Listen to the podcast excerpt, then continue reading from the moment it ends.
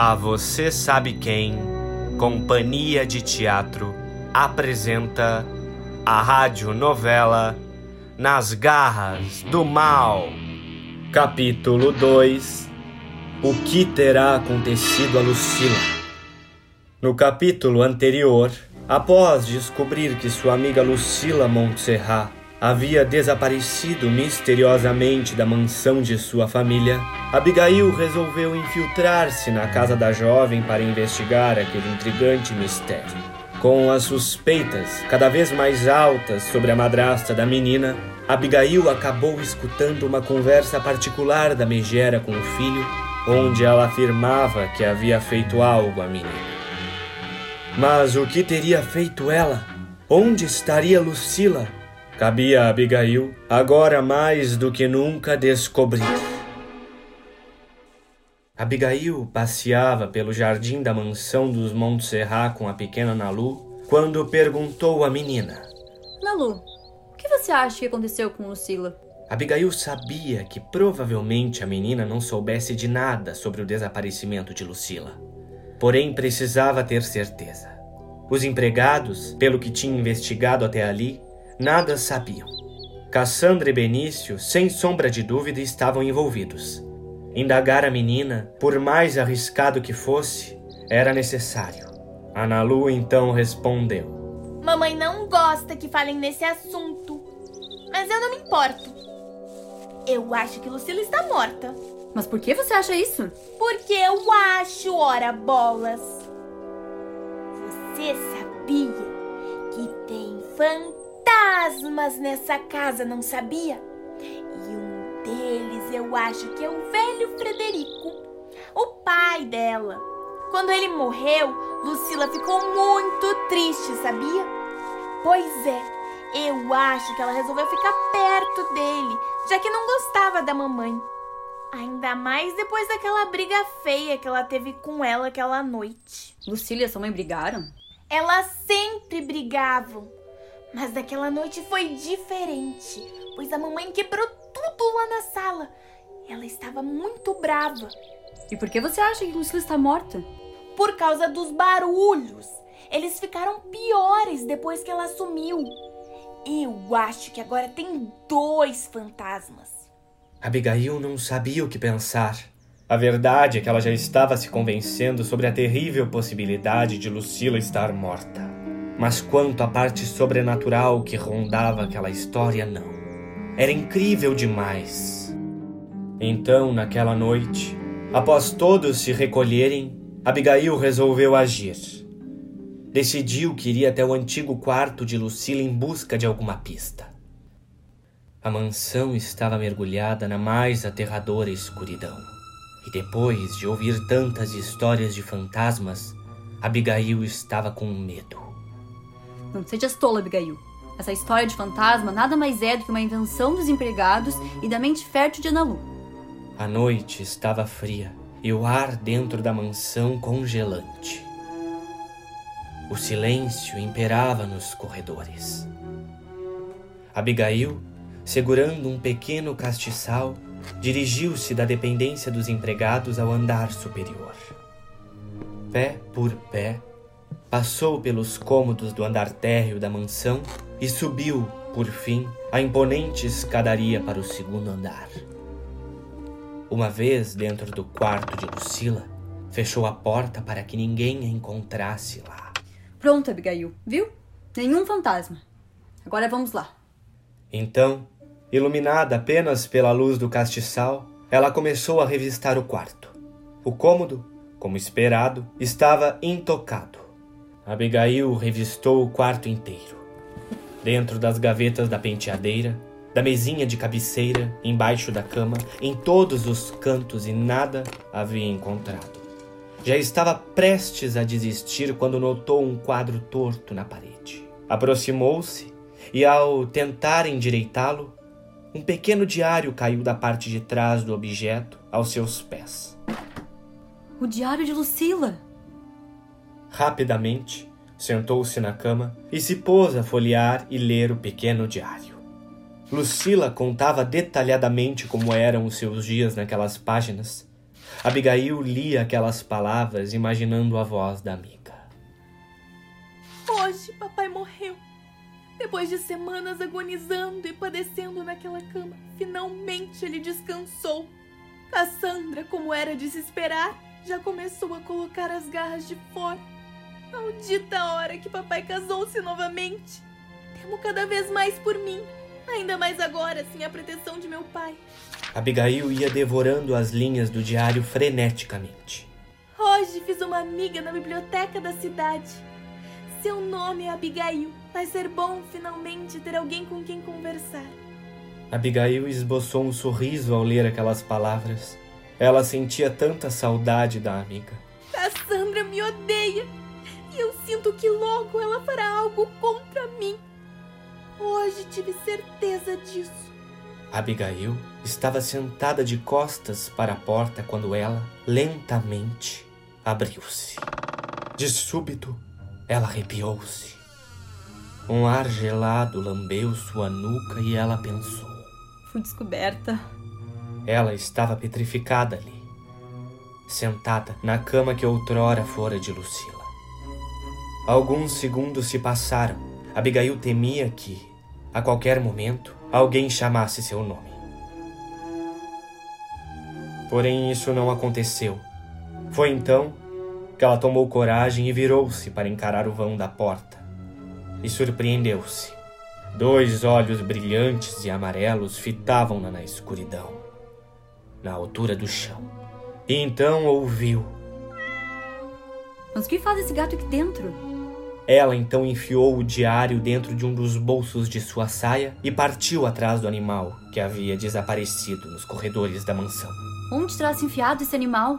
Procurando na escuridão, logo percebeu que o miado do animal vinha da ala norte, da ala proibida.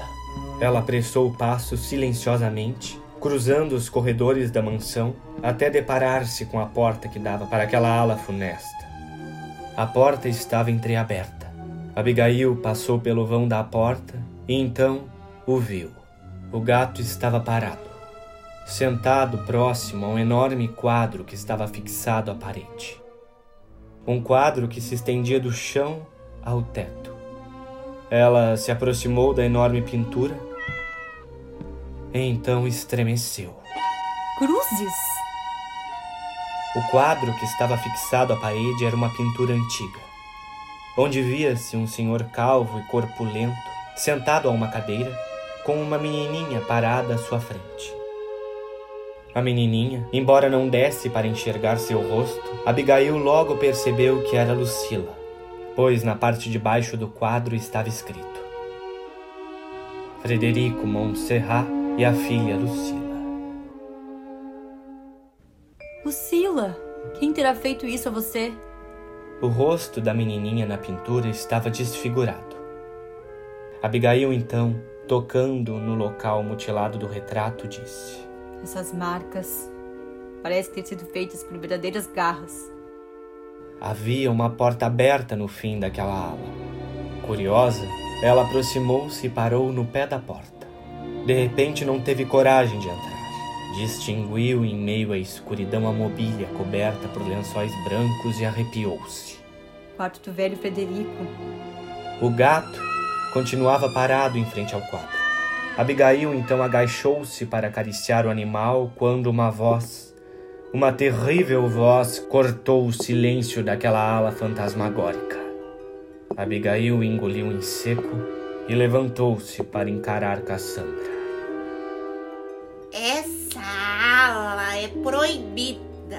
O que você está fazendo aqui? Como ousas desacatar minhas ordens, menina? Me perdoe, dona Cassandra. Não era minha intenção. Despertei com um barulho vindo dessa parte da casa e acabei aqui, encontrando este animal. Foi ele quem me trouxe até aqui. Cassandra encarava Abigail com tanta raiva que mal tinha notado o animal que se encontrava parado aos seus pés. Maldita! Pensei que já estivesse morta. Você a conhece? Era a gata de Lucila. Agora suma da minha frente com esse animal maldito e saiba que amanhã cedo nós teremos uma conversa muito séria. Sim, senhora. Abigail, com a gata em seus braços, dirigiu-se para fora daquela ala, sentindo o olhar penetrante da mulher acompanhá-la até desaparecer na escuridão. Logo, apagou a vela do castiçal propositalmente e escondeu-se atrás de um enorme busto que ficava junto à parede com a gata.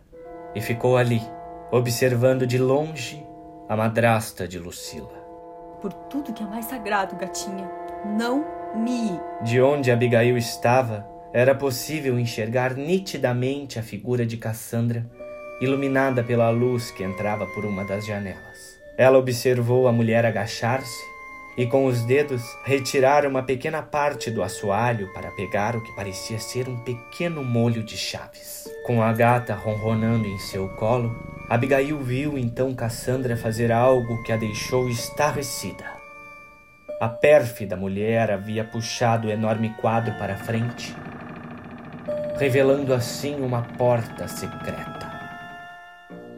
Abigail viu então Cassandra, com uma das chaves, abrir a porta secreta que ficava atrás da pintura e adentrar um cômodo desconhecido. Dentro do cômodo, Cassandra subiu por uma pequena escada estreita e adentrou no que parecia ser o sótão da mansão. A escuridão era total, porém Cassandra já estava acostumada. A maquiavélica mulher fazia aquele caminho todas as noites. Ali em cima havia outra porta. Essa, diferente da anterior, permanecia trancada por um enorme trinco de ferro. Cassandra levantou o trinco e adentrou o cômodo. E lá estava ela. Lucila. A jovem que, supostamente, havia desaparecido há algumas semanas sem deixar vestígios e que na verdade permanecia esse tempo todo presa a uma cama de ferro, amordaçada no velho e secreto sótão da mansão dos Montserrat, refém de sua própria madrasta. Boa noite, minha adorada enteada. Como passou o dia? Oh, céus, que cabeça minha! Amordaçada, você não tem como falar. Permita-me este ato de gentileza. A vilã então aproximou-se de Lucila e tirou-lhe a mordaça que tampava sua boca. Sabia que a jovem estava fraca demais para gritar. A menina, num fiapo de voz, disse: Tire daqui, Cassandra. Eu imploro. Por favor. Enquanto retirava de uma das mangas do vestido um pequeno objeto, a vilã disse: Lucila, querida, sua súplicas são como música aos meus ouvidos. Se você pudesse imaginar o prazer que me dá ouvi-la implorar é como se me injetasse diretamente em meu sangue uma dose de ânimo parecida com essa que eu injeto no seu, noite após noite. E então cravou cruelmente a agulha de uma seringa no braço da jovem. Você é uma pedra no meu caminho, Lucila. Uma pedra que diariamente eu movo para o abismo do esquecimento. Logo, logo ninguém lembrará de você, nem você mesma. Agora falta pouco, Lucila. Logo você estará livre novamente, poderá contar a todos a verdade. Uma pena que ninguém irá acreditar. Cassandra então amordaçou a menina novamente e dirigiu-se à porta. Desejo-lhe bons sonhos, Lucila, querida.